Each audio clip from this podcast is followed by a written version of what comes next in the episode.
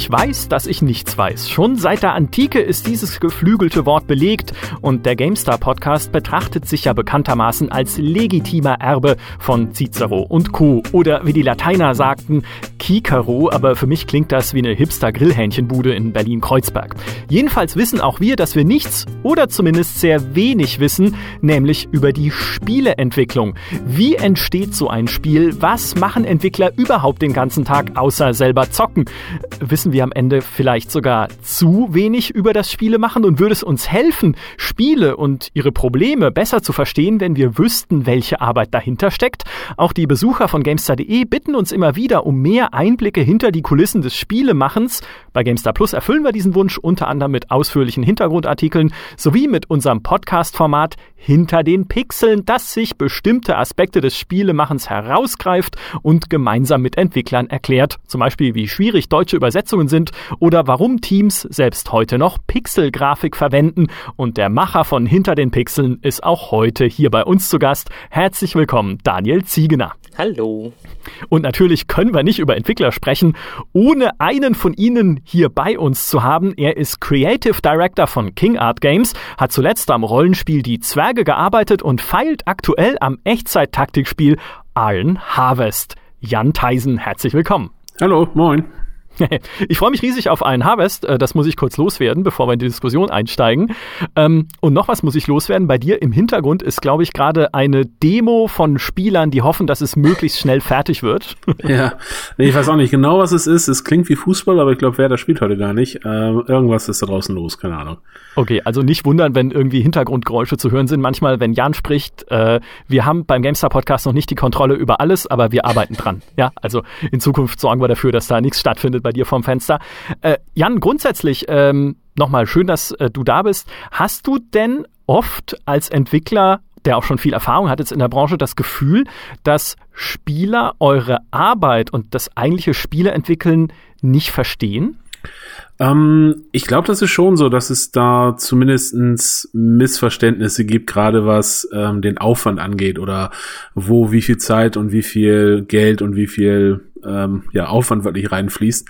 Weil es gibt, glaube ich, so die, die Vorstellung, häufig auch, glaube ich, so gespeist aus irgendwelchen Making-of-Filmen ähm, oder Videos, dass eigentlich dass immer alles äh, coole, schnelle Sachen sind, die man irgendwie da entwickelt und äh, ähm, so ein Spiel halt äh, ein paar Wochen oder ein paar Monaten schon fast fertig ist und so. Und die Realität sieht halt einfach so aus, dass es alles sehr viel langsamer ist und sehr viel länger dauert und äh, ähm, ja, wie sehr viel mehr Zeit mit Sachen in Sachen stecken, die vielleicht ähm, am Ende für den Spieler relativ banal wirken, aber eben relativ schwierig zu entwickeln sind.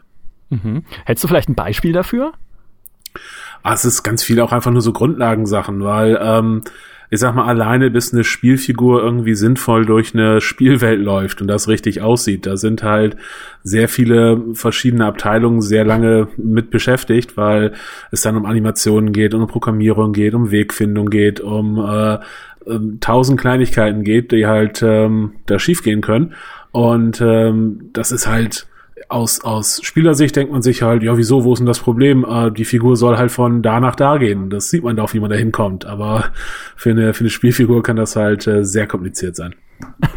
mein Erweckungserlebnis ein bisschen in der Hinsicht war ja, als ich zum ersten Mal die GDC besucht habe, die Game Developers Conference in San Francisco, vor zwei Jahren oder sowas. Äh, also ist eine Weile her, ja. Ähm, und dort gesehen habe, worüber sich Entwickler eigentlich Gedanken machen und über welche Spieleaspekte man tatsächlich nachdenkt. Und ich glaube, ich habe das schon mal im Podcast erzählt, aber so das krasseste für mich war ein Vortrag von Epic Games, glaube ich, oder von Gearbox, von einem der beiden, ich verwechsel die ständig, über Waffenhandling und Rückstoßverhalten in Shootern, wo sie auch gesagt haben, das sind so Sachen, die nimmst du als Spieler nur dann wahr, wenn sie nicht gut sind aber bis sie gut werden und bis man das richtig raus hat, dauert's ewig und da muss richtig viel Grips reinfließen, richtig viel rumprobiert werden und ich dachte mir so, ja, stimmt eigentlich, ne? Also irgendwie das ist ja wohl doch Arbeit, so ein Spiel zu entwickeln. Absolut. Wir haben äh, gerade das Thema bei Iron Harvest gehabt, ähm, allerdings schon vor, vor unserer ersten Alpha, jetzt vor ein paar Monaten.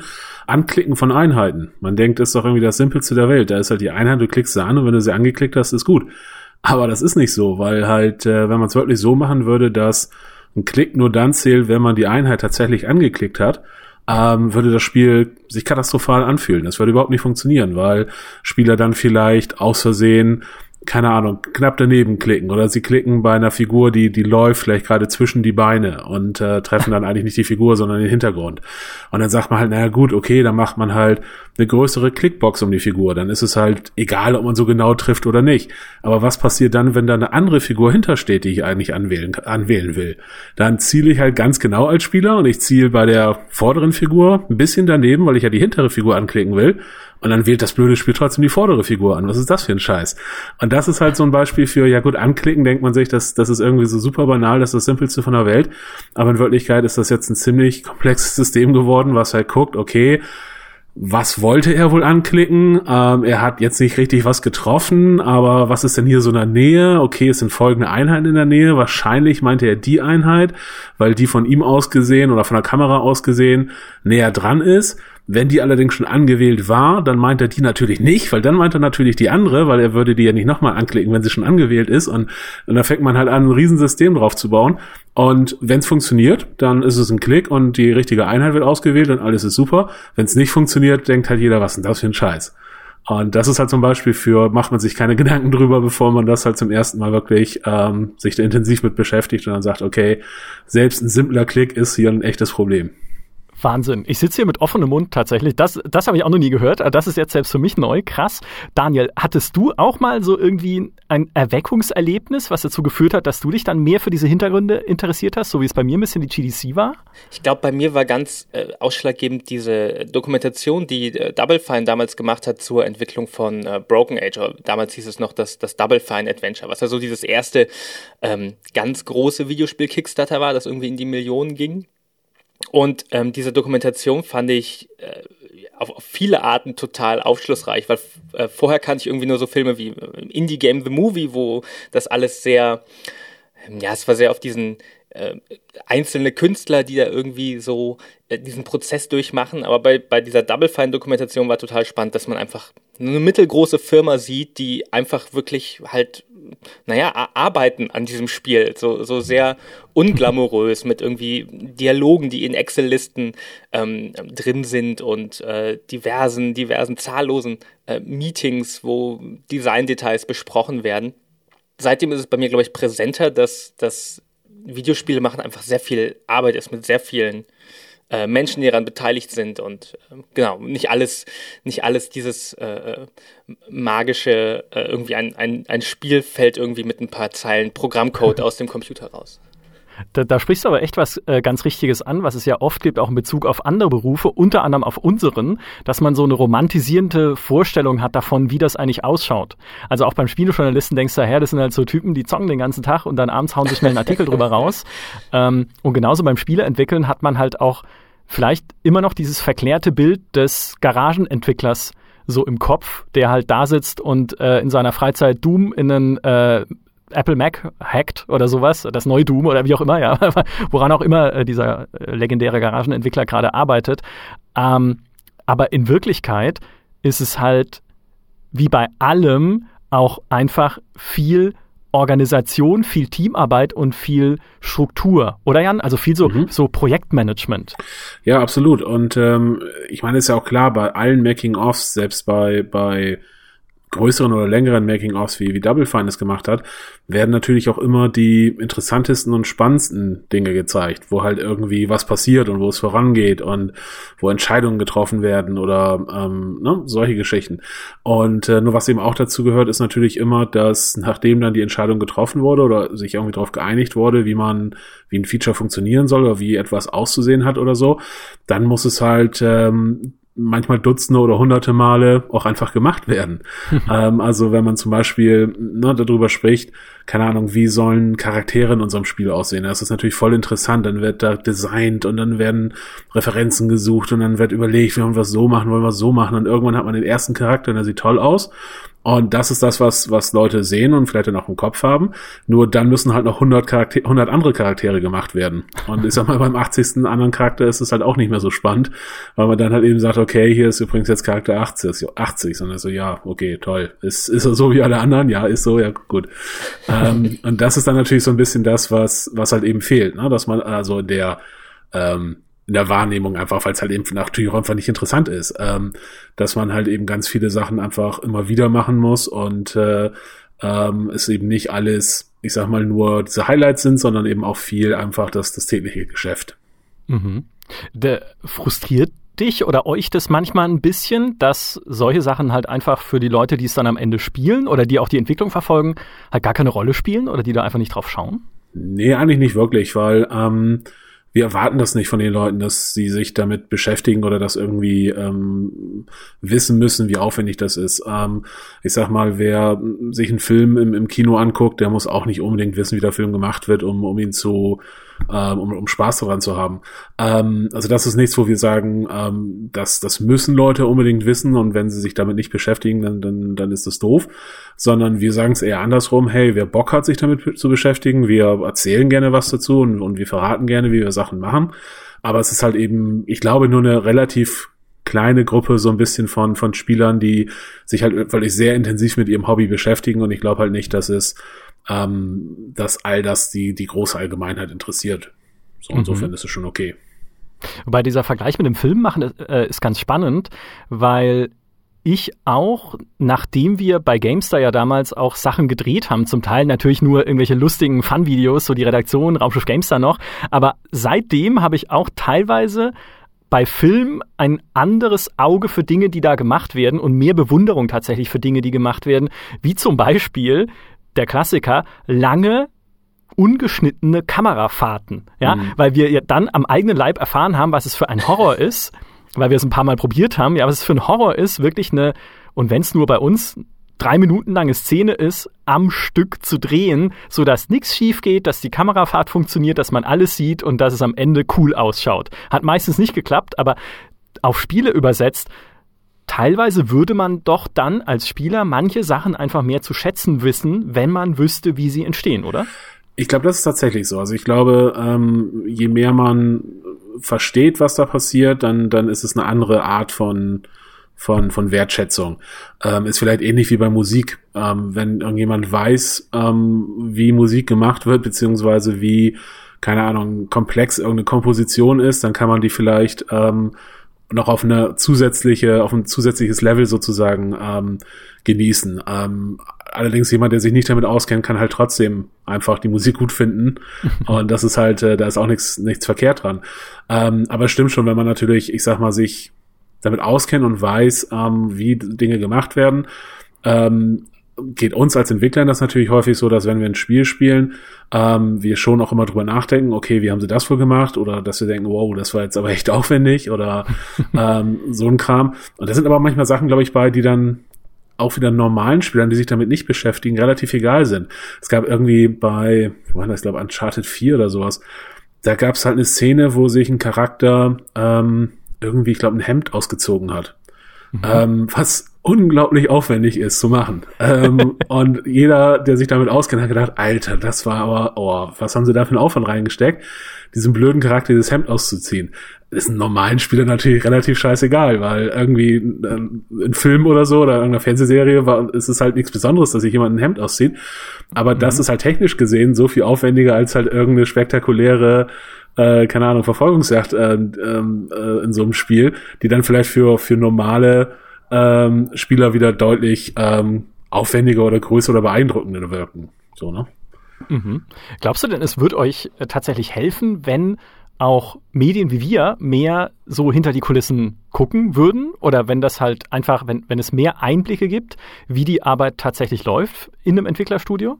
Ich glaube, wie gesagt, für die Leute, die sich dafür interessieren, ist das eine tolle Sache. Und für uns ist es natürlich auch ähm, ähm, ich sag mal, nett, wenn, wenn äh, Leute irgendwie ähm, verstehen, wie viel, wie viel Aufwand und wie viel Zeit und wie viel, wie viel Liebe wir in ähm, ein Projekt gesteckt haben.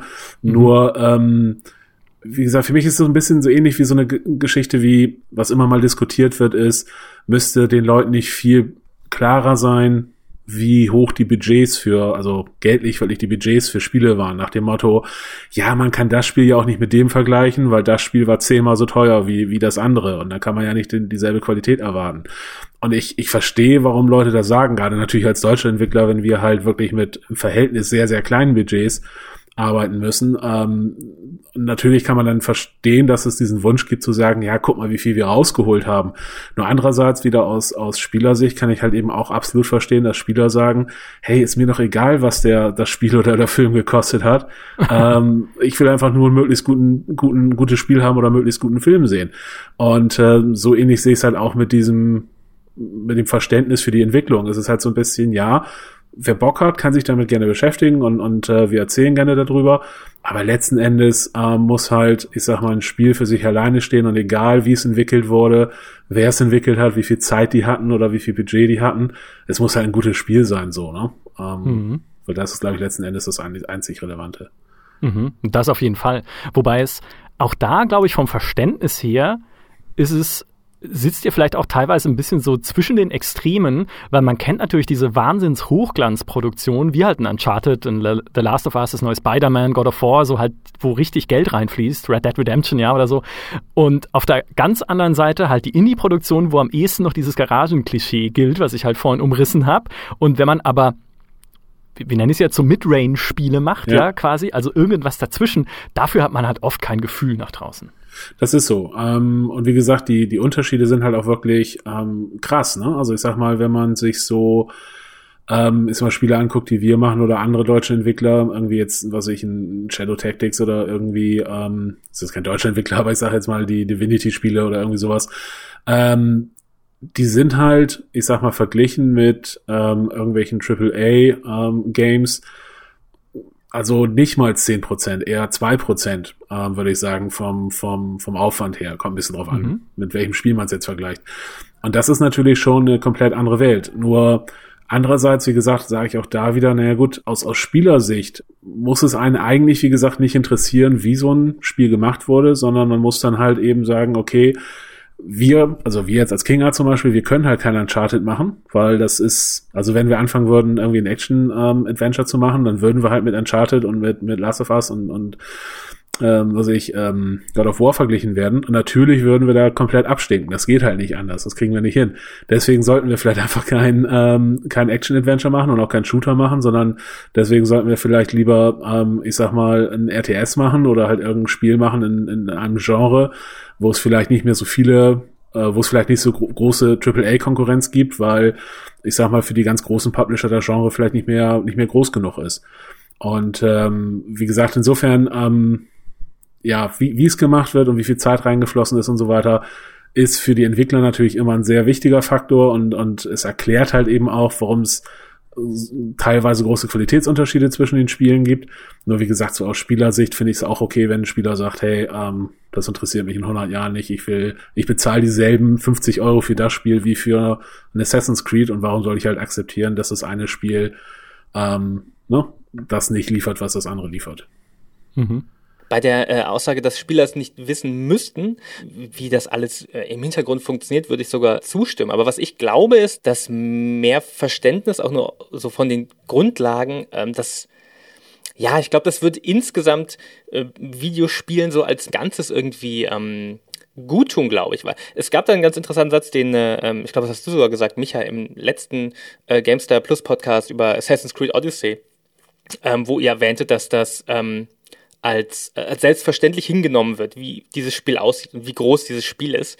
Ähm, und das ist ja, das ist ja fast schon absurd, dass man diesem Spiel vorwirft, es wäre irgendwie, die Entwickler wären faul und hätten nur nochmal eine Open World gemacht, die irgendwie riesengroß ist. Und das, das kann man so von außen ja auch sagen, aber vom Arbeitsaufwand ist das ja das, das exakte Gegenteil, was, was die in diese ähm, großen Spiele stecken. Und ähm, ich glaube, es sind auch so immer wieder diese diese kleinen und großen Shitstorms, die so aufkochen. Wir hatten irgendwie das mit dem, äh, mit dem Asset Flipping, war so das letzte große Beispiel, dass irgendwie äh, Player Unknowns Battlegrounds und anderen Spielen irgendwie vorgeworfen würde, sie würden quasi nur vorgefertigte 3D-Modelle wiederverwenden. Das wäre irgendwie faul. Und äh, da hatte ich auch mit, mit Brandon Green gesprochen. Er sagte auch, glaube ich, in mehreren Interviews einfach, äh, wie oft soll man einen neuen Toaster bauen, so, so sinngemäß in, in einem, einem Videospiel. Und ähm, ich glaube, das ist so der, der Punkt, warum ich das ähm, auf, wenn auch nicht zwangsweise nötig, doch sehr positiv fände, wenn es da ein größeres Verständnis äh, ähm,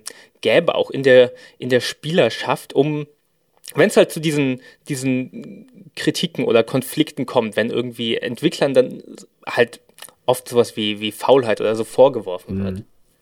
Das stimmt, wobei ich da auch, ähm, oder wir häufig in der Vergangenheit auch erlebt haben, dass es dann eben doch äh, Spieler gibt, die sich besser damit auskennen und das dann eben auch durchaus anderen erklären. Ne? Also ich sag mal, wenn dann so ein, so ein Shitstorm irgendwie anfängt oder wenn es halt irgendwie, keine Ahnung, ein Gerücht gibt oder irgendwie eine ähm, irgendwie eine, eine Aussage von irgendeinem Spieler, dass dann halt eben auch relativ schnell andere kommen und dann eben halt erklären, nee, nee, das ist nicht so, ähm, du musst das so und so sehen oder ähm, ähm, ich habe halt irgendwo beim Making-of gesehen, äh, dass das der Hintergrund dafür ist und ähm, dann wird's halt auch immer mal wieder eingefangen, solche Geschichten. Ne? Und das, insofern stimme ich dir zu, ähm, wenn es es ist gut, dass es zumindest einige Spieler gibt, die sich äh, mit dem Thema beschäftigen und das dann so ein bisschen vielleicht für alle nochmal ins richtige, richtige Licht rücken können.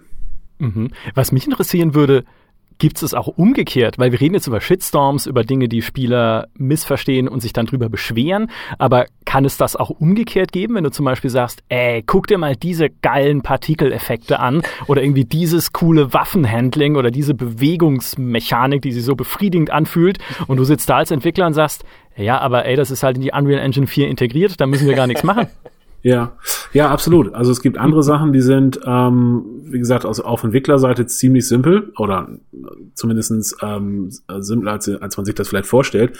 Und man kommt auch manchmal mit erstaunlichen Dingen durch. Ähm, ich weiß noch, wir hatten bei ähm, Book of Unwritten Tales ähm, beim ersten und auch schon, ich glaube auch noch beim zweiten, hatten wir, haben wir überlegt, wie machen wir das mit, mit äh, Mundbewegung, so Lippensynchronität. Und dann haben wir uns das halt angeguckt und dann gab es halt irgendwie so Third-Party-Lösungen, die dann irgendwie, was ich, 20.000 Dollar gekostet haben, wo man dann so ähm, kompliziert einstellen musste, wie sehen die verschiedenen Phoneme in den verschiedenen Sprachen aus und keine Ahnung. Und dann hat die Software halt versucht, den Soundfall, der gesprochen werden sollte, zu analysieren und den Mund entsprechend anzupassen und sah halt vom Ergebnis auch nicht super toll aus. Und wir haben halt gedacht, okay, das können wir uns eh nicht leisten. Was machen wir denn jetzt? Und was wir dann gemacht haben, ist halt ein super simples System, was im Prinzip einfach nur ähm, bei dem bei dem Wave-File, also bei der bei dem Sound-File, ähm, die die die Wellen angeguckt hat und hat einfach nur dafür gesorgt, dass wenn nicht gesprochen wurde, also die Welle nicht da war, dass der Mund zu war und je lauter sozusagen gesprochen wurde, der Mund weiter auf war, also je lauter, je lauter, desto weiter auf und hat halt zufällig irgendwie verschiedene A, E, O, U, ähm, Mundbewegungen gemacht. So, und das war halt ein System, wo wir erstmal gesagt haben, ja, wir bauen das erstmal ein und gucken mal. Und wir haben halt wirklich ähm, explizit Feedback gekriegt, ähm, wie gut die Lippensynchronität bei uns wäre und dass es halt ähm, halt für ein Adventure halt voll ausge außergewöhnlich wäre, weil das ja genau passen würde und wie hätten wir das denn gemacht, dass es in allen Sprachen genau genau auf die Mundbewegung ähm, die Mundbewegung genau zu den zu den Texten passen würden und so. Und da haben wir halt auch gedacht, okay, das war jetzt wirklich irgendwie so ein halber Tag Arbeit für uns und ähm, hätten sonst ein 20.000 Dollar System irgendwie kaufen müssen. Und das war dann halt mal so ein, so ein Fall von, okay, das äh, hat besser funktioniert als gedacht. Und ansonsten ist es halt ähm, grundsätzlich so, dass die, die großen Engines, die es halt mittlerweile gibt, also jetzt Unreal oder, oder Unity oder äh, CryEngine, was auch immer, dass die natürlich von Haus aus bestimmte Dinge mitbringen, die ähm, fest eingebaut sind und die man dann nicht mehr sozusagen selber machen muss. Und da kann es halt ähm, unter Umständen gibt es halt einige Dinge, die sozusagen direkt out of the box ähm, ziemlich gut funktionieren. Häufig ist es aber halt eben auch so, das ist, ist, das entdeckt man immer wieder, dass ähm, diese vorgefertigten Dinge einen nur so 80 oder 90 Prozent des Weges ähm, bringen und dann die mhm. letzten 20 oder 10 oder 20 Prozent halt wirklich nochmal ein richtiges Problem sind. Ähm, wer, man sieht halt häufig mal, ich sag mal, von irgendwelchen Studenten oder irgendwie, ich sag mal, Enthusiasten, die haben sich dann irgendeine Unreal-Szene genommen und haben ähm, packen da ein paar, Charakter, äh, paar Charaktere rein und laufen damit rum. Und dann macht's erstmal so von außen betrachtet den Eindruck, oh, das ist schon fast fertig oder das ist schon fast ein Spiel. Nur bis es dann eben wirklich fertig ist und wirklich ein Spiel ist und wirklich das fun funktioniert, was funktionieren muss und auch diese ganzen Edge Cases funktionieren, also die ganzen Sonderfälle und so weiter und so fort. Das ist dann meistens noch ein sehr, sehr großer Weg. Aber ich sag mal, so dieses, hey, wir haben eine hübsche Szene mit einem gut aussehenden Charakter und cooler Beleuchtung und der läuft, ich sag mal, mit WSAD-Steuerung durch diese Szene und das sieht äh, unter Umständen oder in den, in den meisten Fällen ähm, sehr gut aus. Das ist tatsächlich was, was mittlerweile ähm, sehr schnell zu, zu, zu erreichen ist. Und dann mhm. kommt, wie gesagt, der Teufel, es steckt im Detail. Es gibt einen sehr schönen Spruch von, ähm, ich glaube, ähm, Todd Sweeney, der von, von, von Epic Games, der meinte, die zweiten 80 Prozent der Spieleentwicklung sind immer die schwierigsten. Und da ist halt auch was dran. Das ist halt, man denkt halt, oh, man ist schon voll weit und dann kommen halt diese ganzen kleinen, nervigen Probleme und, und äh, Sonderfälle und all dieser Kram da in den Schlaf raubt. Mhm. Ich, ich glaube, ein Projekt, das das das sehr viel dazu beiträgt, dass man das ein bisschen mehr auf der Uhr hat als Spieler, ist eines, über das man sehr geteilter Meinung sein kann. Ja, auch die Leute, die uns zuhören, sind sehr geteilter Meinung darüber, aber man kann nicht sagen, dass es nicht sehr transparent ist. Das ist Star Citizen. Weil bei Star Citizen siehst du halt finde ich, sehr viel von dem, was du gerade gesagt hast, Jan, in einem früheren Stadium, logischerweise. Aber auch da denkst du ja, es ist ja die CryEngine, da könnt ihr doch einfach ein paar Raumschiffe einbauen und die irgendwie aufeinander schießen lassen im Weltraum. Wo ist denn jetzt das Problem? Ja? Oder das hättest du zumindest früher gedacht. Inzwischen weißt du, da gibt es einige Probleme. Ja? Mhm. Und die Entwickler legen dir halt auch detailliert da, zumindest wenn man dem allen folgt, was diese Probleme sind und wie sie versuchen, sie zu lösen. Sie haben ja nicht mal Lösungen für alles. Und das war ja zum Beispiel was, wo dann auch äh, die Welt überhaupt erst erfahren hat, was 64-Bit-Präzision bedeutet. Warum, warum brauche ich denn eine 64-Bit Engine, was, was berechnet das überhaupt? Ja, weil halt sonst die Position der Raumschiffe eben im Universum nicht korrekt äh, berechnet und dargestellt werden können und so weiter und so fort. Also ich glaube, das hat sehr viel Interesse geweckt an diesen Hintergründen und sehr viel auch dieses Bewusstsein, hey, da steckt mehr Grips drin, als man eigentlich glaubt. Und was halt auch interessant ist, ähm, was glaube ich auch vielen nicht klar ist, dass ähm, die Entwicklung von einem Spiel nicht so eine lineare Geschichte ist. Also nicht, ähm, es wird immer besser, erstens, und zweitens auch nicht, es wird gleichmäßig oder im gleichmäßigen Tempo ähm, immer besser oder es geht ähm, im gleichmäßigen Tempo voran. Weil es kann halt durchaus sein, dass man relativ früh eine Version ähm, des Spiels hat, die schon ziemlich gut oder ziemlich weit aussieht. Und dann wird es über Monate erstmal wieder schlechter. Und das hat halt nichts damit zu tun, ähm, oder es hat halt dann damit zu tun, dass ähm, vielleicht viele Sachen erstmal nur so aus der Hüfte geschossen gemacht worden, um überhaupt zu gucken, wo wollen wir hin, wie sieht's aus, ähm, wie soll sich's anfühlen, also so ein bisschen, ich sag mal, das ist das, was, wo wir ungefähr hinwollen. Nur mhm. dann muss der Kram halt eben wirklich ähm, nochmal von Grund auf sicher gemacht werden und muss von Grund auf, auf äh, stabil und performant gemacht werden, muss auf ähm, verschiedene Hardware laufen und so weiter und so fort. Und deswegen kann es halt eben durchaus passieren, dass man, ähm, ich sag mal, sich fragt, hey, Moment, wir haben doch vor drei Monaten schon irgendwie die Version gesehen, die sah doch schon besser aus als die Version, die ihr jetzt habt. Was habt ihr eigentlich in den letzten drei Monaten gemacht? Und dann hat man sich halt vielleicht drei Monate sehr viel mit, mit äh, Dingen hinter den Kulissen beschäftigt, die aber halt alle notwendig sind, weil man dann vielleicht sonst das Spiel ähm, halt einfach nicht, nicht, nicht fertig kriegen würde, wenn man auf dieser auf dieser Schnellschussschiene ähm, weitermachen würde sozusagen. Und das mhm. ist halt was, was, ähm, was glaube ich vielen nicht ganz bewusst ist. Und eine andere Geschichte ist halt auch, dass ähm, die, die, der Fortschritt halt überhaupt nicht linear ist, sondern es ist halt so, dass man ähm, meistens zu Anfang halt sehr viele technische Grundlagen legen muss. Das ist vielleicht Gefühl kommt man schnell voran, weil optisch viel passiert und weil halt viele Sachen in, ähm, entwickelt werden und man halt sagt, hier, so sehen unsere Charaktere aus, so sieht unsere Welt aus und so.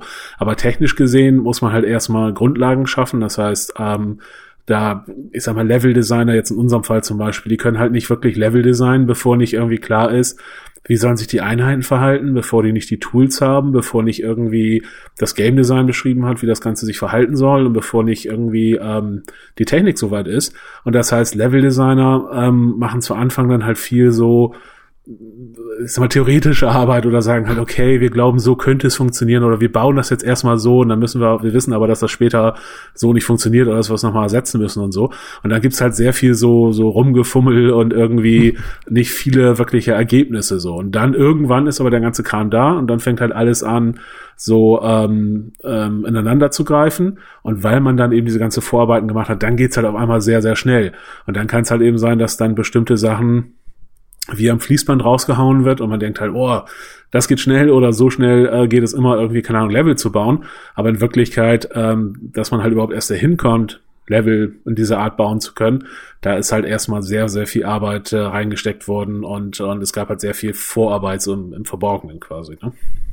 Da, da gibt es einen super, super coolen Hashtag auf, auf, auf Twitter, den äh, ich da mal irgendwie empfehlen äh, möchte, weil es gerade irgendwie aktuell ist. Äh, Blocktober heißt der, wo so ähm, frühe Entwickler teilen da so frühe Blockversionen ja. von ihren Levels, die ohne Texturen sind, ohne Details und ähm, da gibt's ein paar echt, echt spannende auch von, von großen Spielen, wie irgendwie ähm, so ein Last of Us Level nur aus, nur aus Würfeln besteht und äh, aber schon eine fertig modellierte Figur äh, durchläuft. Das ist, ähm, das illustriert ganz schön diesen, diesen, äh, äh das, was du gerade beschrieben hast, diesen, diesen Prozess, dass es eben nicht ähm, linear alles besser wird, sondern die ganzen Teile irgendwie irgendwann zusammenkommen. Mhm. Was, was mir ja so ein bisschen einen guten Einblick darin gegeben hat, auch was diese technischen Grundlagen betrifft, war der Besuch von einem Modder bei uns, der an Fallout Cascadia arbeitet. Das ist eine Singleplayer-Mod für Fallout 4 mit einer komplett neuen Landschaft, mit komplett neuem, äh, ja, halt im Prinzip als im Prinzip eine Total Conversion von Fallout 4, also ein neues Spiel auf Basis der Fallout 4 Engine. Und der hat erzählt, dass allein in ihre Engine zur Generierung von Wäldern 200 Arbeitsstunden geflossen sind, weil sie halt erstmal rausprimeln mussten, wie genau geht die Engine vor beim Generieren von Wäldern, was muss man ihr dabei für Werte geben, also diesem Creation Kit, was ja in die Bethesda-Rollenspiele integriert ist, da muss man halt genau einstellen, okay, was welchen Gesetzen folgt der Wald, wie können dann irgendwie Bäume da platziert werden, was darf die Engine dann in welcher Zusammenstellung wohin werfen, ne, erstmal, damit man halt irgendwie so einen großen Wald, den muss, kannst du ja nicht von Hand bauen, ne, dass der halt erstmal irgendwie von der Engine erstellt wird und eben 200 Stunden allein für diese Wald-Engine und dann frage ich so, ja Mensch, jetzt habt ihr das gemacht und jetzt müsst ihr ja auch noch die ganzen Inhalte machen, so die Quests und die Story und so, die richtig, die, die coolen Sachen. Und er so, nee, nee, das geht fix. Ja, ja, du, das wird jetzt schneller fertig, als du denkst. Und ich saß halt wirklich dann da und hab gesagt, das, das gibt's ja nicht, ja. In, in Wälder, an die ich keinen Gedanken verschwende beim Spielen, wenn sie gut gemacht sind, ja. In Wälder fließen 200 Stunden oder wie viel auch immer dann noch mehr. Und in sowas Zentrales wie Quests und Story, also ich will nicht sagen, dass sie da nicht viele, viele hundert Stunden reinstecken, aber das ist dann plötzlich kein Problem mehr, weil das ist dann straightforward einfach nur noch Sachen ins Spiel packen, in den Editor packen, ohne große Techniksorgen. Wahnsinn. Wobei ich mich da schon frage, haben sie die Quest und die Story schon gemacht oder ist das jetzt nur sein Plan? Weil ich, vielleicht gibt es uns da ja auch noch ein, ein, böses Erwachen. Ja, wer weiß, wer weiß, ne? Also, so wie ich ihn verstanden habe, hatten sie die Quests oder viele davon zumindest schon auf dem Papier, aber sie müssen halt noch ins Spiel eingebaut werden. Ja. Aber er sagt halt auch, ne? Ja, wer weiß. Also, also insofern, weil das, das ist halt auch so ein Klassiker, ne? Dass man halt selber als Entwickler das Gefühl hat, ah, das kann ja nicht, also ich meine, wir haben das ja im Prinzip schon, das kann jetzt nicht mehr so kompliziert sein, so. Und dann, äh, wie gesagt, aber auch da steckt halt der Teufel immer im Detail, ne? Weil dann hast du, ich meine, das, das große Problem bei Computerspielen ist ja immer anders als bei Filmen, ähm, dass es halt immer noch den Spieler gibt. Und der Spieler macht halt ständig irgendwelche Sachen, die du dir nicht gedacht hast, oder die halt das Spiel äh, kaputt machen oder die halt irgendwie ähm, einfach anders laufen, als, als, als du dir das vorgestellt hast. Und ähm, da steckt, da, da wird halt wirklich sehr viel Zeit reingesteckt. Also ganz häufig ist es halt so, dass man diesen, ich sag mal, einen Durchlauf, so einen kritischen Pfad, dass man den relativ schnell machen kann. Also wenn man halt sagt, mhm. okay, wir fangen hier jetzt an und wir wollen bis zum Ende durchspielen und wir spielen uns das genauso, wie wir uns das gedacht haben. Das ist halt nicht so schwierig. Also da kann man sich halt, das geht relativ gut. Nur wie gesagt, dann kommen halt eben die ganzen Sachen, ja, aber was passiert, wenn der Spieler da nicht hingeht, wenn er das nicht sieht, was passiert, wenn er den Typen tötet, anstatt den Typen tötet, was, was passiert, wenn er nicht nach links geht, sondern nach rechts geht. Und dann fängt es halt eben an, ähm, fängt der Aufwand halt häufig an zu explodieren, weil man dann halt, ähm, ich sag mal, sehr viele Dinge machen muss, die vielleicht auch nur ein ganz kleiner Teil der Spieler jemals sehen, aber trotzdem, wenn sie nicht da sind, die Spieler, die sich dann halt so entschieden haben und halt zu diesen zwei Prozent der Spieler gehören, die es halt auf diese Art und Weise gemacht haben, ähm, für die muss es dann halt eben trotzdem rein, weil wenn, wenn dann irgendeine Variante, irgendeine Textvariante oder irgendwie eine, ähm, ähm, ein anderer Ablauf der Quest oder was auch immer, wenn das dann nicht drin ist, denen fällt es natürlich dann sofort auf und es fühlt sich halt dann, dann, dann sehr falsch an. Und das ist halt, ähm, ich sag mal, dieses, ja, der, der Teufel steckt im Detail und die zweiten 80 Prozent sind immer die schwierigeren, das, das stimmt da halt einfach. Ne? Mhm. Äh, wie, wie testet ihr sowas denn? Also gerade wenn du sagst, irgendwie, Dinge, absurde Varianten, was ein Spieler anstellen kann, entweder um halt irgendwie Fehler auszulösen, weil er das Spiel irgendwie aushebelt, oder um irgendwelche Pfade zu gehen, die halt wahrscheinlich die meisten Leute gar nicht gehen würden. Wie, wie, wie machst du das denn? Wie, wie denkst du dich denn da rein als Entwickler? Also wir machen das halt so, bei unseren Spielen, jetzt gerade bei den Adventuren ist das natürlich so, so ein Klassiker, dass wir halt ähm, schon, wenn wir die schreiben, versuchen, alle Eventualitäten abzufangen oder dran zu denken. Ähm, das klappt auch in 95 Prozent der Fälle. Nur dann gibt's halt immer noch so diese paar Dinge, die man halt übersehen hat oder die dann doch jemand macht und sagt, äh, ja, wenn ich erst das mache, dann das und dann jenes, dann ähm, ist irgendwie der eine Text ein bisschen, ein bisschen seltsam. Wir haben es halt häufig ähm, so gelöst, dass wir halt sehr früh in der Entwicklung ähm, das Spiel ähm, schon so auf so einem Prototypniveau spielbar machen, dass man also noch ohne Grafik, ohne Animation halt jetzt bei den Adventuren einfach nur Rätsel lösen kann, ähm, Dialoge führen kann, ähm, ich sag mal so diese Kerngeschichten machen kann und dass wir dann eben auch als Entwickler diese Version sehr schnell überarbeiten können, weil dann eben nicht ähm, so viel Grafik und, und Animation, dieser ganze Aufwand dranhängen, können wir halt dann sehr schnell sagen, oh, hier haben wir was vergessen, das fühlt sich nicht ganz gut an, das ändern wir noch, das passen wir an. Und dann geht's natürlich darum, ähm, ich sag mal, möglichst auf möglichst unterschiedliche Art und Weise, möglichst seltsame Art und Weise diese Spiele zu spielen und halt zu sagen, okay, jeder normal denkende Mensch würde als nächstes das machen, aber was passiert denn, wenn ich das nicht mache? Was passiert, wenn ich genau das Gegenteil mache? Was wir auch teilweise tatsächlich haben, ist, wir haben so verschiedene ähm, Playstyles dann im Prinzip, wie wir spielen, dass man halt sagt, okay, es gibt so ein Spielertyp, der spielt es normal, so wie man es eigentlich erwarten würde. Dann gibt's aber halt den Gegenteiltyp. Der macht immer alles genau das, was er nicht machen soll. Und dann gibt's halt irgendwie den, den, den Destroyer, der versucht halt möglichst viel Schabernack anzustellen und möglichst viel kaputt zu kriegen. Und dann spielen wir halt in, als die Person sozusagen, spielen wir die Spiele und gucken halt, ob, ob sämtliche äh, in, in sämtlichen Varianten das Ganze halt äh, funktioniert oder nicht. Und ja, es muss halt überall funktionieren. wir hatten, es geht aber auch noch krasser. Wir hatten mit ähm, vor ein paar Jahren mit, mit Laria mal gesprochen, die halt äh, Divinity Original Sin gemacht haben. Und die haben es halt auf die Spitze getrieben, weil die halt gesagt haben, ähm, sie wollen gerne dieses Pen-and-Paper-Gefühl rüberbringen, dass man wirklich im Prinzip alles machen kann. Und mhm. alles geht natürlich nicht, aber äh, möglichst viel. Und was möglichst viel bei dem bedeutet, ist zum Beispiel, dass man jeden Questgeber im Spiel töten kann.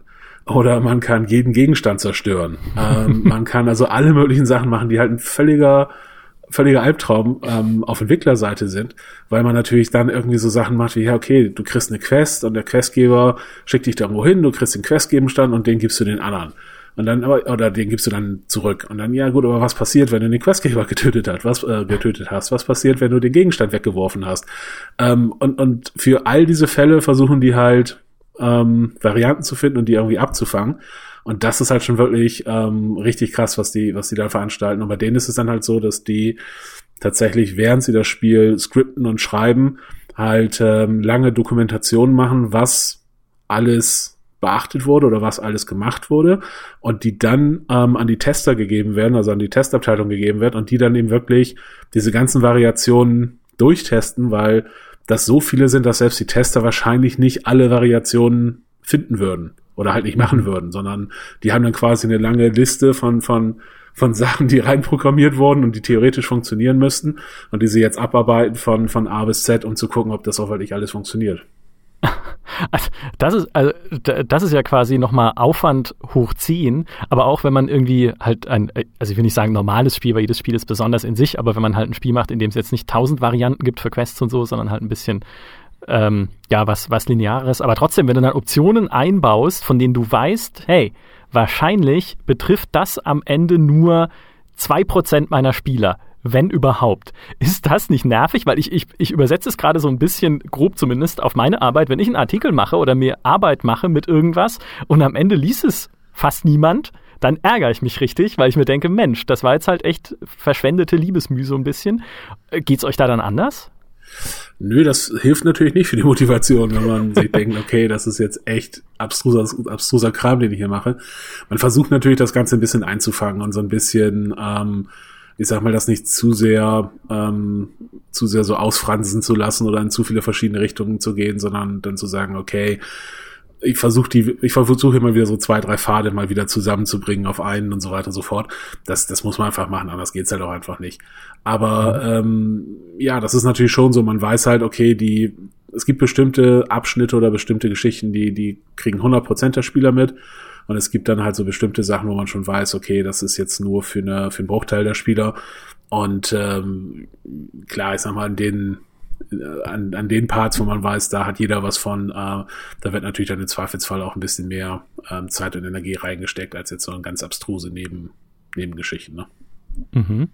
Äh, eine Sache, die ich mir vorhin noch so ein bisschen nebenbei notiert hatte, war, als du über die Third-Party-Lösungen gesprochen hast, also über so Mittelware, über Programme von anderen Herstellern, die in so Spielen drinstecken, wie, keine Ahnung, die Havoc-Physik oder irgendwie eben ein Programm, um Lippen synchron zu bewegen. Kann man das grob beziffern, wie viel ne, ich will nicht sagen, wie viel Prozent, weil das wäre dann vielleicht ein bisschen zu exakt. Ja, wir Spielejournalisten mögen halt immer Zahlen, das ist das Problem, aber wie, wie viel so Fremdsoftware in einem Spiel steckt, weil auch das ist ja, finde ich, glaube ich, oder ne, würde ich denken, ein klassisches Vorurteil, was man als Spieler hat. Die machen das alles komplett selbst. Ja, ich glaube, das hängt sehr vom, vom Spiel und auch vom Studio ab. Ähm, also in unserem Fall ist es halt so, wir, wir entwickeln äh, alle unsere Spiele momentan mit, mit Unity, mit der Unity Engine.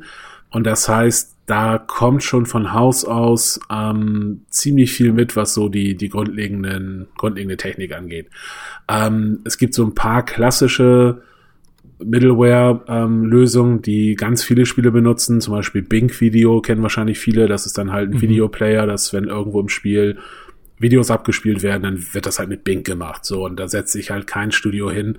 Selbst ein AAA-Studio setzt sich nicht dahin und programmiert einen eigenen Video-Playback Format oder ein eigenes Video-Kompressions-Filesystem, ähm, ähm, sondern die nehmen dann halt einfach Bing-Video und bezahlen Bing halt ähm, Geld dafür, dass, das, dass sie das einbauen können in ihr Spiel. Ähm, Havok Physik hattest du eben schon genannt. Ähm, F-Mod ist noch so ein Ding, das ist halt eine Musik ähm, oder, oder Sound-Wiedergabegeschichte, die halt ähm, in sehr vielen Spielen drin ist. Ähm, und da ist es halt auch so selbst, wenn man seine Engine selber, also und bei uns ist es halt so, dass viele von den Sachen in Unity eh schon drin sind. Also Unity hat selber einen Videoplayer, Unity hat mhm. selber ein Soundsystem und deswegen benutzen wir halt die Sachen alle nicht, sondern wir benutzen halt Unity, wo die Sachen ähm, einfach schon drin sind.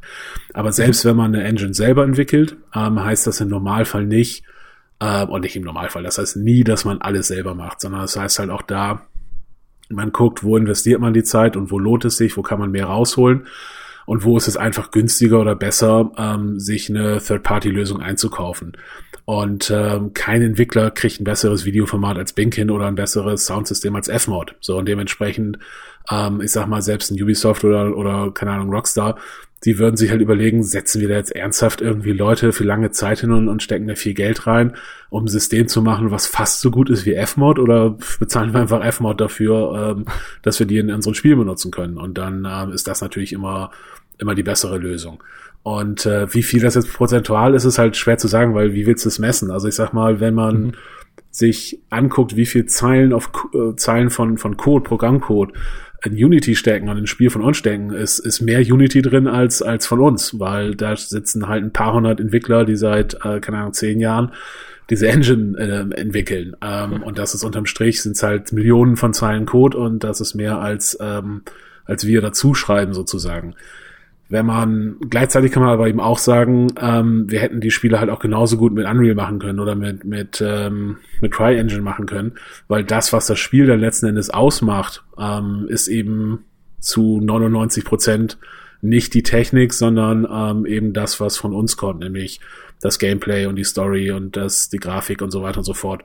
Und die ähm, hat halt nur bedingt mit der, mit der Technik dahinter zu tun. Ne? Mhm. Wie, das führt uns jetzt vielleicht ein bisschen weg zum Thema, aber es interessiert mich einfach. Wie entscheidet man denn, welche Engine man benutzt? Ähm, Gibt es viele verschiedene Fragen ähm, oder Dinge, die man beachten muss. Also früher war es halt immer so, dass einer der ganz wichtigen Faktoren einfach das Geld war, weil ähm, gerade so als kleinere Entwickler war es halt so, dass lange Zeit die großen Engines halt schon mal, ich sag mal, eine halbe Million Dollar gekostet haben, bevor man überhaupt damit anfangen durfte, irgendwas zu machen. Und äh, wenn man halt sagt, hey, dein Budget, um hier das Spiel zu machen, ist irgendwie, keine Ahnung, 600.000 Dollar, willst du 500.000 Dollar dafür investieren, um irgendwie Unreal benutzen zu können, dann ist die Entscheidung relativ schnell gefallen, dass man äh, sagt, nö, äh, wir benutzen was anderes, äh, vielleicht eine Open Source Engine. Ähm, mittlerweile ist es so, dass alle Engines halt, ich sag mal, entwicklerfreundlichere Preismodelle haben, ähm, entweder viel günstiger sind oder halt ähm, eine, ein Beteiligungsmodell oder sowas anbieten. Und dementsprechend kommt es jetzt halt stärker darauf an, was für eine Art von Spiel macht man.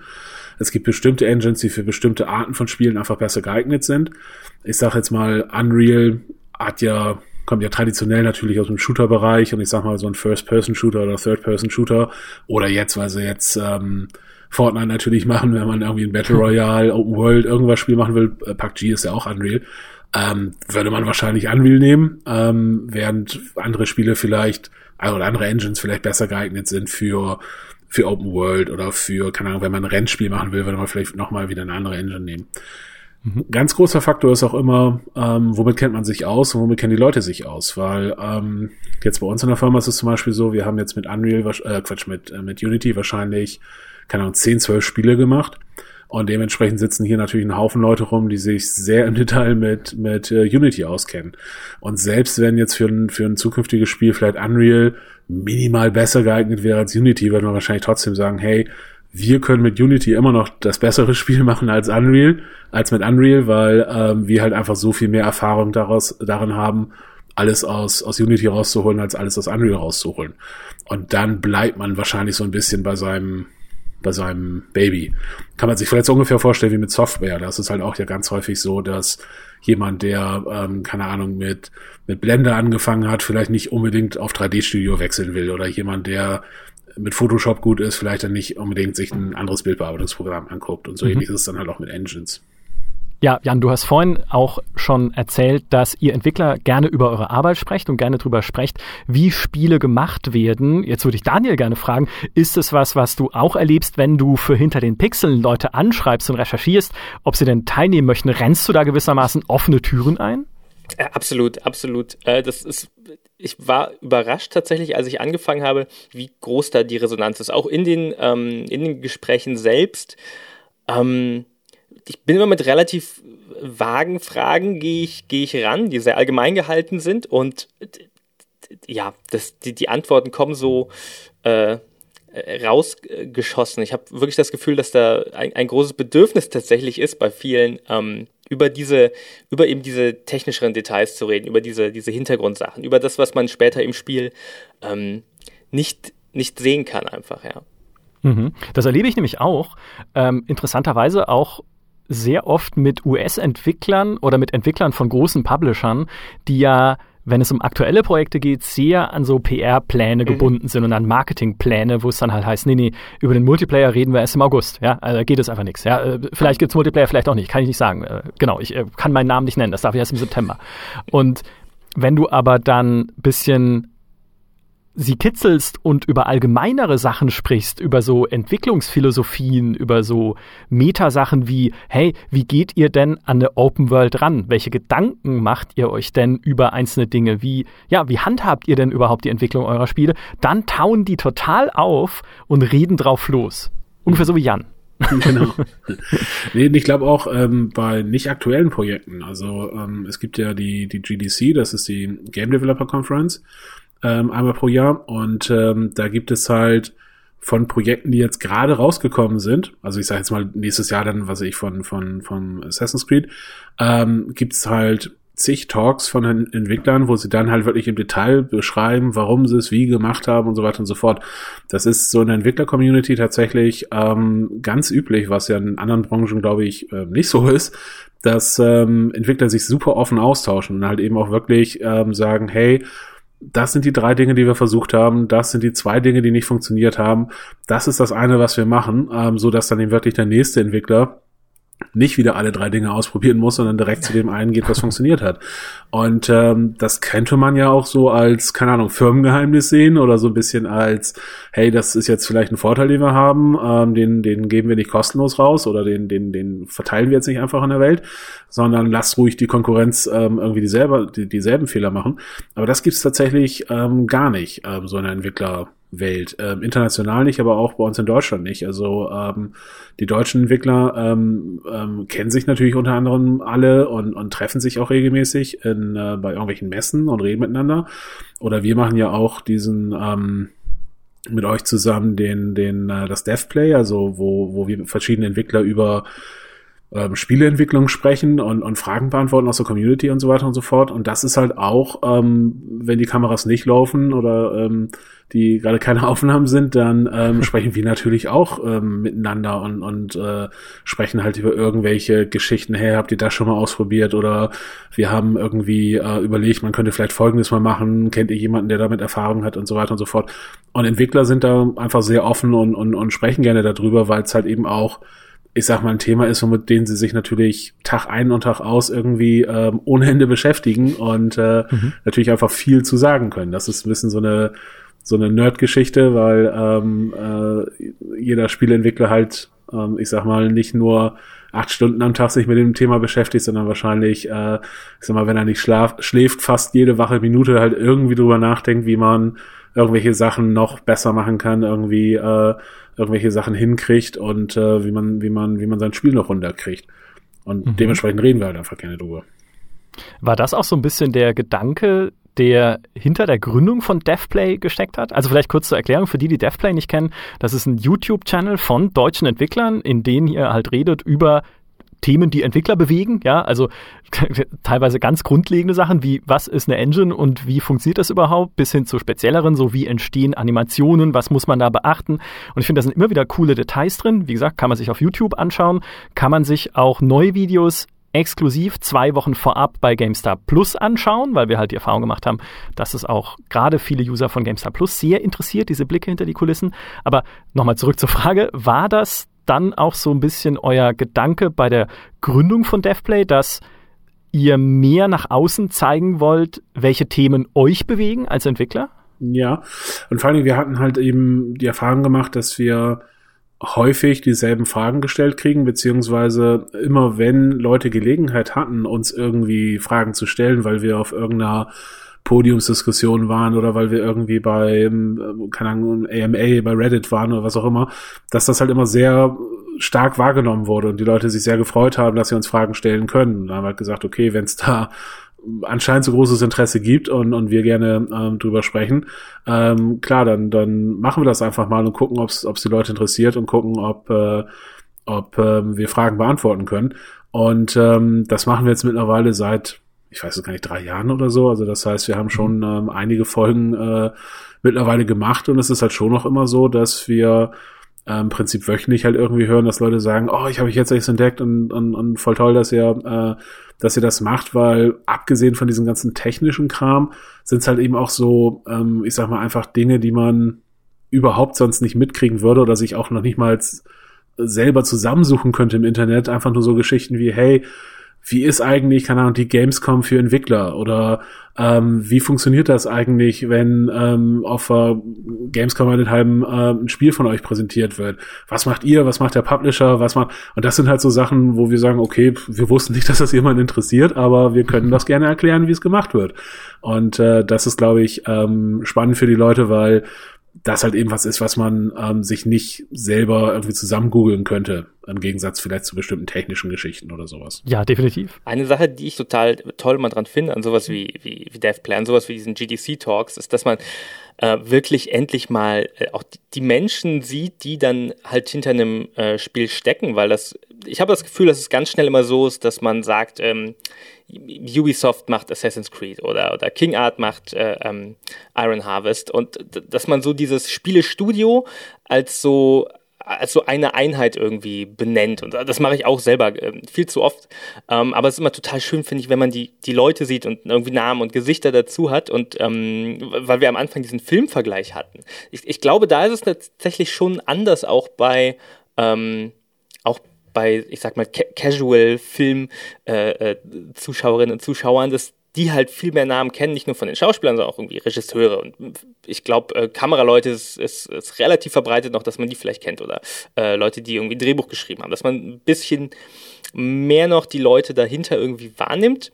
Ähm, das finde ich immer das fehlt mir bei Spielen äh, total viel irgendwie, habe ich das Gefühl. Auch wenn wir sowas haben wie ähm, diese, die, die, die Schließung von, von Telltale jetzt, was, ähm, da, da wird die eine Schlagzeile irgendwie, ja, ist irgendwie blöd, dass das Spiel jetzt nicht fertig wird, ähm, die letzte Staffel von The Walking Dead. Aber auf der anderen Seite hängen da halt auch total viele ähm, Menschen dran, die irgendwie seit zehn Jahren diese Telltale-Spiele äh, gemacht haben. Und ich glaube, das ist so das, was, ähm, was ich immer total toll finde an so Formaten, wo man halt die, die Menschen wirklich sehen kann und dann diesen, diese Beziehung dann halt noch ein bisschen direkter zu dem Studio auch, auch kriegt. Und das ist halt auch ein interessanter Punkt, weil ähm, ich sag mal, die wenigen Entwickler, die ähm, Spieler kennen, das sind dann halt häufig, ähm, ich sag mal, ähm, eher so die ältere Generation. Also man kennt vielleicht irgendwie, keine Ahnung, einen Sid Meier oder irgendwie einen Richard Garriott oder einen Peter Molyneux oder was auch immer.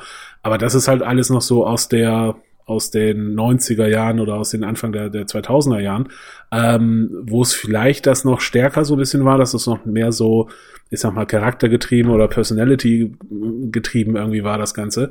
Und heute ist das relativ selten. Es gibt das ab und zu jetzt mal über wegen Kickstarter, dass man dann halt, ah, okay, jetzt weiß ich, wer Brian Fargo ist oder jetzt weiß ich, wer ähm, keine Ahnung, ähm, einer von denen ist. Ähm, aber es ist ähm, tatsächlich relativ wenig, dass man, also dass Spieler wirklich ähm, Entwickler mit einem Namen kennen oder halt irgendwie was, was zuordnen können. Und ich glaube, das hat halt einerseits damit zu tun, dass viele Entwickler natürlich relativ lange an den Spielen sitzen. Also ich sag mal, noch länger als Regisseure an Filmen sitzen, sitzen halt Entwickler an Spielen. Wenn man halt gerade die großen Spiele nur irgendwie alle drei, vier Jahre mal ein Spiel rausbringt, dann ist das vielleicht nicht ganz so, ähm, ist man nicht so präsent die ganze Zeit. Ähm, und das andere ist aber, glaube ich, auch tatsächlich, dass es irgendwann mal so eine, so ein, so Push von, von Publisher-Seite gab, ähm, die Entwickler vielleicht nicht zu sehr zu, zu Stars zu machen, weil das natürlich auch immer so ein bisschen die Gefahr birgt, dass ein Entwickler dann irgendwann mal sagt, hey, äh, ich kann auch woanders hingehen und ich nehme halt meine Fans, sage ich jetzt mal mit. Ähm, und ähm, da ist natürlich so aus Publisher-Sicht die Frage, okay, will ich wirklich das, also hat Ubisoft ein Interesse daran, halt bestimmte Entwicklern zu Stars in Anführungsstrichen zu machen und dann, um dann zu riskieren, dass die halt irgendwann ihr eigenes Ding machen. Da gab es ja mal vom, vor ein paar Jahren das, das große Ding mit den, ähm, mit den äh, Call of Duty ähm, Entwicklern, die dann halt, ich sag mal, relativ bekannt waren und die dann halt eine eigene Firma aufgemacht haben und, und Titanfall entwickelt haben. Mhm. Und ich glaube, dass es da, weil es eben sehr Publisher getrieben war, lange Zeit so, dass es da auch so ein bisschen, ähm, ich sag mal, wenig Interesse dran gab, ähm, Leute sehr bekannt zu machen. Mhm. Ist so mein, mein Verdacht. Ja, ich habe das Gefühl, auch heute eigentlich immer noch bei manchen Firmen, also manche machen es anders, äh, auch vor allem viele kleinere Entwicklerstudios, und da würde ich auch euch dazu zählen, ja in Deutschland, ich meine Piranha Bytes mit dem Björn Pankratz, du ja. eben bei DevPlay auch bei, mit King Art, äh, der Jan Klose von Deck 13 natürlich auch bei DevPlay mit dabei und sehr umtriebig, sage ich mal im positiven Sinne. Ähm, also da, da wird's wieder mehr und persönlicher, aber bei großen Firmen ist es oft immer noch nicht der Fall. Und vielleicht lernen sie auch immer mal wieder, dass sie das nicht tun sollten und weiterhin nicht tun sollten, wenn man sich sowas anguckt, wie bei Electronic Arts passiert ist mit der Amy Henning, die ja eine ehemalige mhm. Autorin ist von Naughty Dog, die an Uncharted gearbeitet hat, also wirklich an herausragenden Spielen, ja, an der Uncharted-Reihe. Dann macht sie, dann wechselt sie zu Visceral Games, soll für EA ein neues Star Wars-Spiel machen und alle sagen, boah, das ist ein Star Wars-Spiel, an dem die Autorin und Game-Direktorin mitarbeitet von Uncharted. Wie geil kann das werden? Und dann sagen sie, nee, das Studio wird dicht gemacht und wir machen ein ganz anderes Spiel und Amy Henning arbeitet nicht mal bei uns. Ja. Und du sitzt dann da als Spieler und sagst dir, das kann nur noch Crap werden. Also ich möchte in keinster Weise Electronic Arts verteidigen, ja, nichts liegt ja. mir ferner, hallo Command Conquer Rivals, aber so ist dann halt eine große Konzentration da auf die Person und ja, schwierig. Das ist so. Und man darf auch nicht vergessen, ähm, nicht alle Entwickler haben natürlich so dieses, den, vielleicht den, das nötige ähm, Showmanship irgendwie in sich, ne? Weil es gibt halt so, so ein paar Leute, die sind einfach von, von Natur aus irgendwie charismatisch und die kannst du da vor die Kamera stellen und die kommen äh, irgendwie super sympathisch und was weiß ich was rüber. Aber es gibt halt eben auch Entwickler, die einfach sehr, ähm, ich sag mal, introvertiert sind oder halt irgendwie ähm, nicht das, das Rampenlicht suchen. Und ich glaube, das ist zum Beispiel bei Schauspielern halt einfach ähm, sehr anders. Ich glaube, Schauspieler sind einfach, äh, sind mehr so die, die, die Rampensäue so und äh, die kannst dann halt eben auch besser natürlich irgendwie für die Vermarktung zum Beispiel auch eines, eines Films ähm, einfach benutzen, weil ich sag mal, dann hast du, erstens sind die natürlich auch im Film zu sehen, ist natürlich ein großer Punkt, aber ich sag mal, du hast dann halt irgendwie eine, ähm, eine attraktive junge Frau, äh, die halt irgendwie ähm, lustige Geschichten auf, in irgendwelchen Talkshows erzählt. Das funktioniert natürlich besser, als jetzt irgendwie, ähm, keine Ahnung, ein Programmierer von, von, von irgendeinem Spiel zu sagen, okay, äh, erzähl uns mal von, von deinem Tag so, ne? Das ist schon noch was anderes. Das, ich, tut mir leid, ich, ich, hatte gerade das Bild im Kopf, natürlich in so einer Talkshow, da sitzt ein Programmierer und du fragst ihn, erzähl uns mal von deinem Tag. Das, ist, das, das hat was. Ähm, einer, ja, genau, also da, einerseits sicherlich das. Habt ihr denn vielleicht als, so, als, als letzten Themenkomplex, den wir noch anschneiden wollen, weil langsam stoßen wir an Zeitgrenzen, äh, habt ihr denn bei King Art auch das Gefühl, dass Spieler auch oft nicht verstehen, wie sich die Spieleentwicklung als solche generell in den letzten Jahren oder im letzten Jahrzehnt verändert hat. Weil, also, wie gesagt, habe vorhin dieses romantisierende Garagenbild umrissen, aber es gibt ja auch durchaus andere Sachen, die sich halt ändern an Arbeitsabläufen und an der Art und Weise, wie Spiele gemacht werden. Zum Beispiel, dass man ja heute dank ne, digitalem Vertrieb bis zum Release an einem Spiel arbeiten kann und dass es Day-One-Patches gibt und viele Spieler sagen dann, hör mir doch auf mit Day-One-Patches, könnt ihr eure Spiele nicht vorher fertig machen, bevor sie irgendwie in den Shop kommen. Ja, wobei, mm, also ich glaube, Spiele haben schon mitbekommen, die, die größte oder wichtigste Änderung so der letzten Jahre ist einfach die, die Menge an Spielen, die entwickelt wird. Und das hat eigentlich jeder mitbekommen, denke ich, dass es heutzutage sehr, sehr viel mehr Spiele gibt als vor fünf Jahren oder vor zehn Jahren oder vor 15 Jahren. Ähm, wenn man sich anguckt, wie viele Spiele jeden Tag auf Steam rauskommen, wenn man sich mal irgendwie, keine Ahnung, App Store umguckt oder was auch immer, das ist halt einfach eine unglaubliche Menge von Spielen, die, die entwickelt wird. Und das ist, glaube ich, so die, die größte Änderung der letzten, keine Ahnung, fünf Jahre oder sowas, ist dieses, jeder kann alles überall veröffentlichen und äh, deswegen gibt es auch sehr viele, die, die genau das tun. Und ähm, ich glaube, die größte Wandlung oder die größte Änderung davor, das war vielleicht eher was, was ein bisschen bei den Leuten äh, nicht so angekommen ist oder nicht so klar war. Das war im Prinzip der Umstieg von der ähm, vorletzten auf die letzte Konsolengeneration, also von der mhm. Xbox One auf die 360 oder von der PS2 auf die PS3, ähm, was halt, oder der Umstieg von SD auf HD, wenn man so will, ähm, mhm. das war halt ein gigantischer Umbruch, was den Aufwand einfach angeht und was die Teamgrößen angeht und was damit auch die Kosten für Spieler angeht. Ähm, da war es halt eben wirklich so, dass auf einmal, ich sag mal, dieselbe Art von Spiel zehnmal so teuer war, ähm, weil einfach die Ansprüche so stark gestiegen waren oder man so viel mehr Aufwand reinstecken musste, damit, äh, ich sag mal, ein Top PS2-Spiel ein Top PS3, äh, PS3-Spiel werden konnte, muss man halt einfach sehr viel mehr ähm, Arbeit reinstecken. Und das, und natürlich hat man gleichzeitig nicht zehnmal so viel verkauft. Und das war, glaube ich, was, was vielleicht ähm, nicht, nicht jeder so mitbekommen hat, wie groß dieser Umstieg wirklich war und wie viel mehr Aufwand da betrieben wurde. Aber seitdem ist es halt auch so, dass, ähm, ich sag mal, der Anspruch und die technischen Möglichkeiten und so weiter ähm, linearer steigen oder nicht mehr so exponentiell steigen oder so plötzlich explodieren, sondern es ist so ein bisschen, okay, natürlich geht's immer voran und natürlich werden Spiele immer besser und es gibt höheren Anspruch, was, was ähm, die Qualität von, von Assets angeht und was Beleuchtung angeht und was, keine Ahnung, Haare angeht oder Cloth ähm, Simulation angeht und so ein Kram.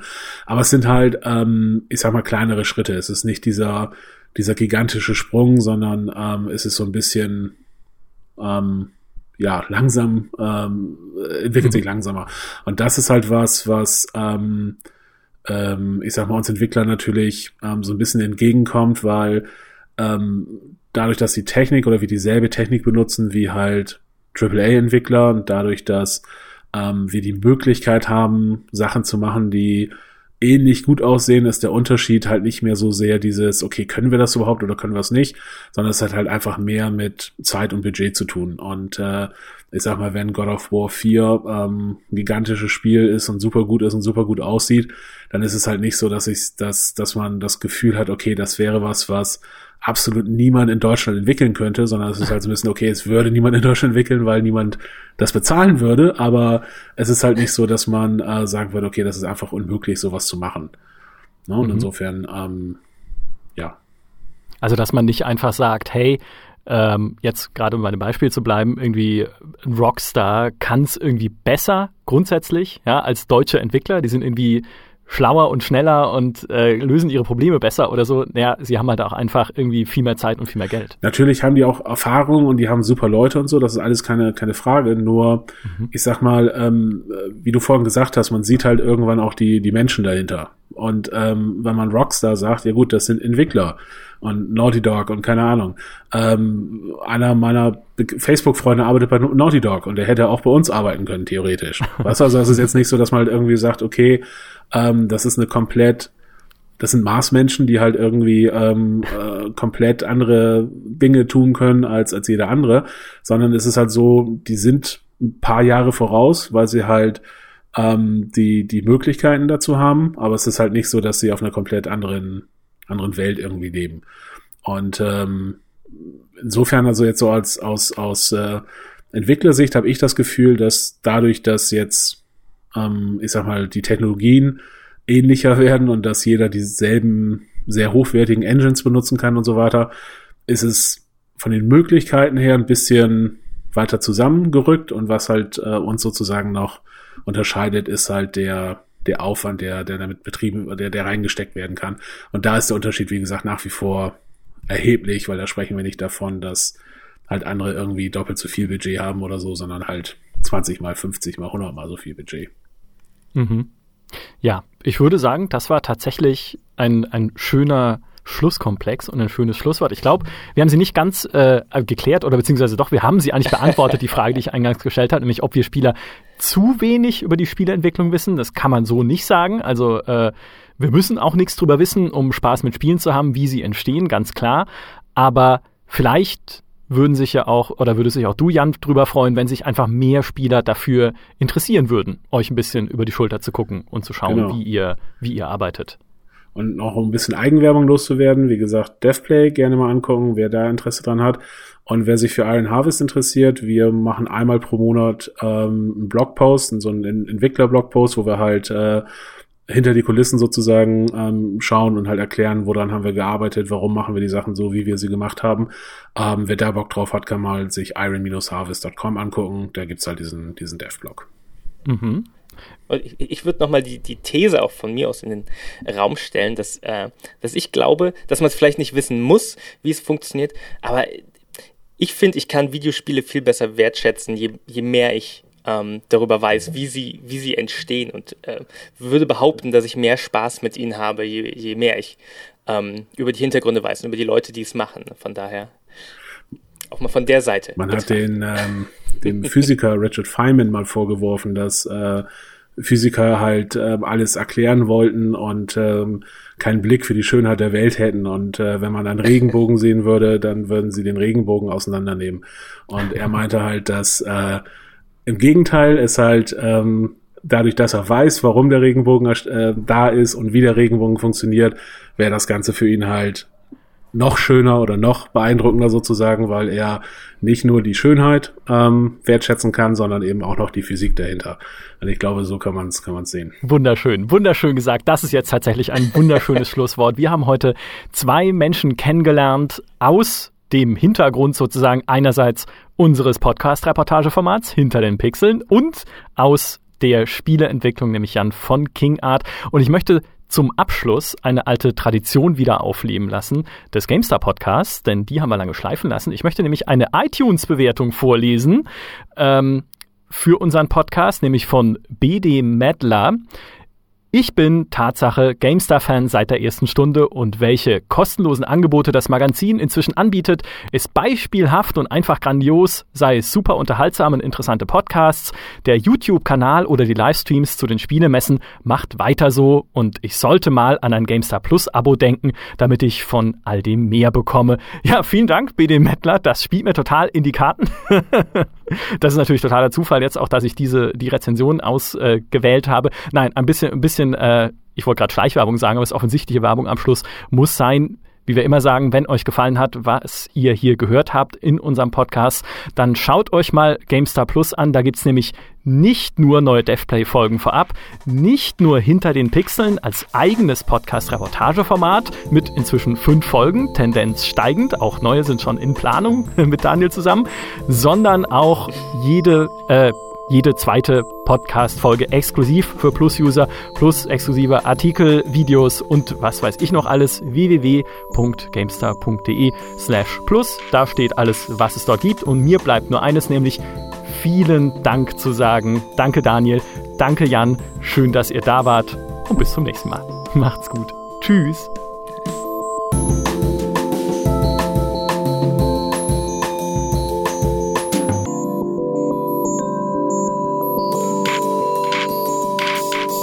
Ihr dürft auch Tschüss sagen. Achso, ja, wir sagen auch tschüss. Tschüss. Das klang nach so einem durchinszenierten äh, Schlusswort. Nein, das ist, das ist war alles, sehr- das ist alles komplett äh, ähm, improvisiert, wie alles im Podcast. Okay.